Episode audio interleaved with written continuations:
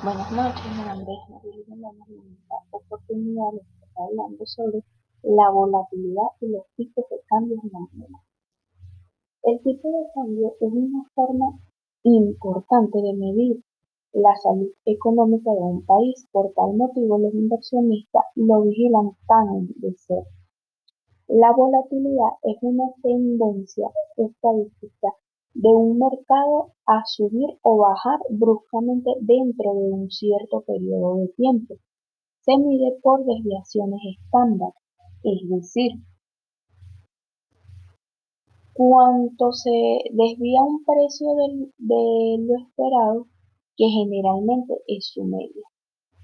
Cuando aumenta la volatilidad, se observan amplios rangos de precios y bajos volúmenes. Por ejemplo, pocas órdenes de compra cuando el, marco, cuando el mercado está cayendo, pocas órdenes de ventas cuando el mercado está subiendo. Eh, cuando hablamos de las técnicas de cobertura contra el riesgo, em, los factores comunes que influyen en la volatilidad son los siguientes. La inflación es una de ellas.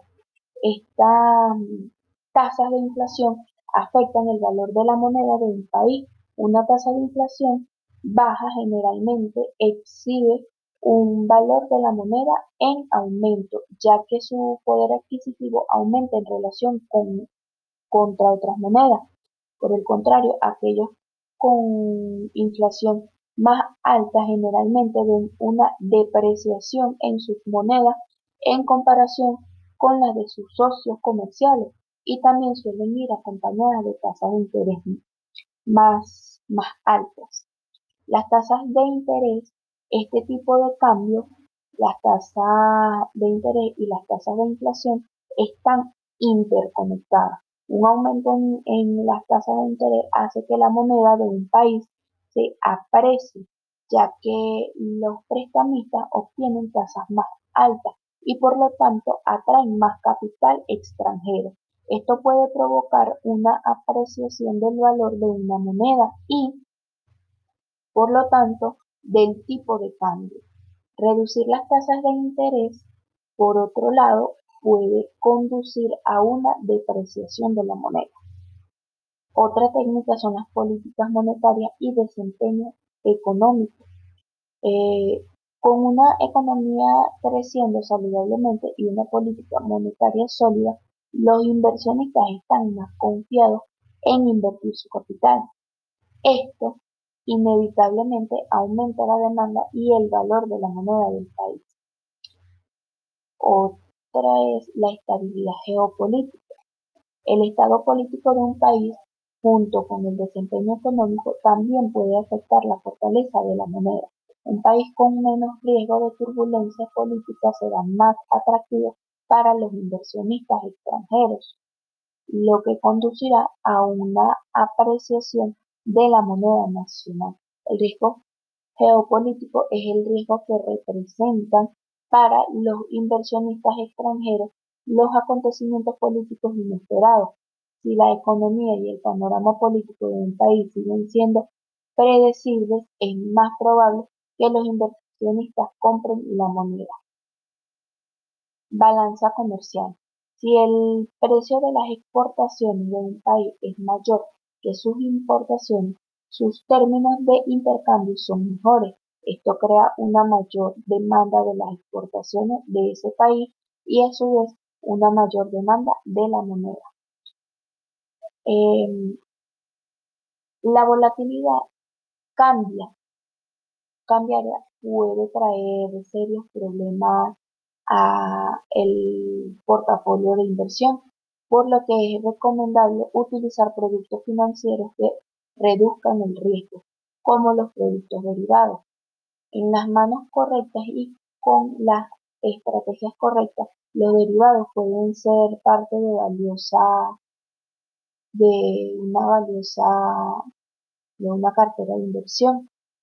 Una cobertura eh, es una estrategia financiera que sirve para cubrir el riesgo de una inversión realizando la posición financiera opuesta.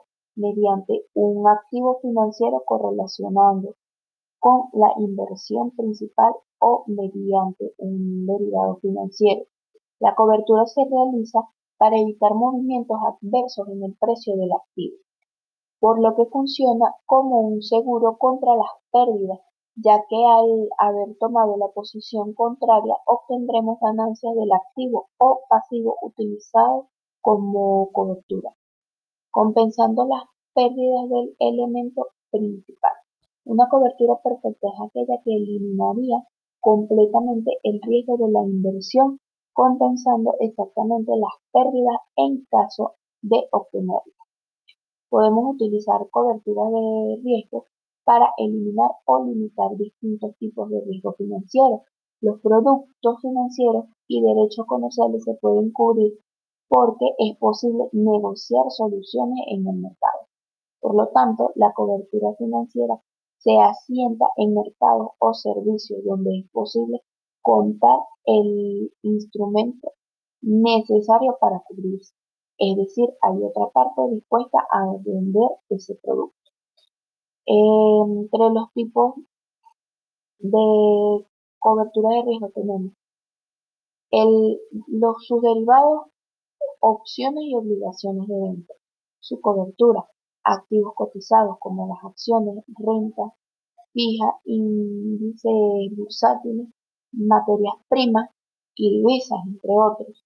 Otro tipo son las inversiones en productos descorrelacionados. Su cobertura son los activos cotizados.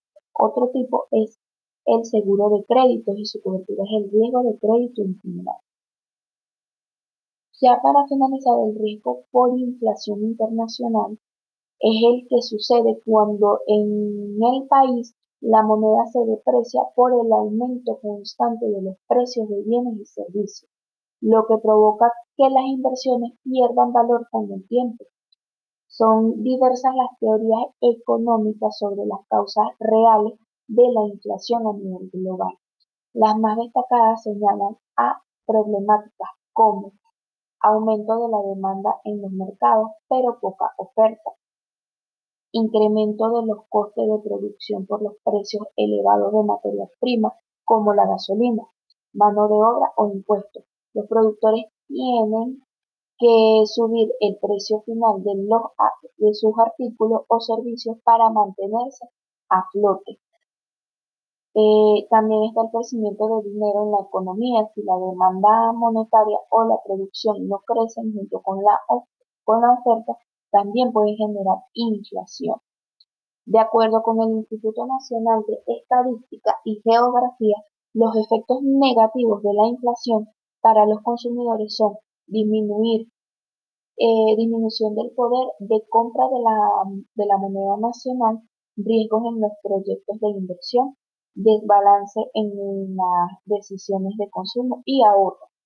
Frente a este contexto, si tienes en el banco dinero guardado, es inevitablemente, este inevitablemente irá perdiendo su valor con el tiempo. Esto quiere decir que cuando retires tus ahorros, te alcanzará para, para menos que cuando iniciaste tu inversión. Muchas gracias por su atención.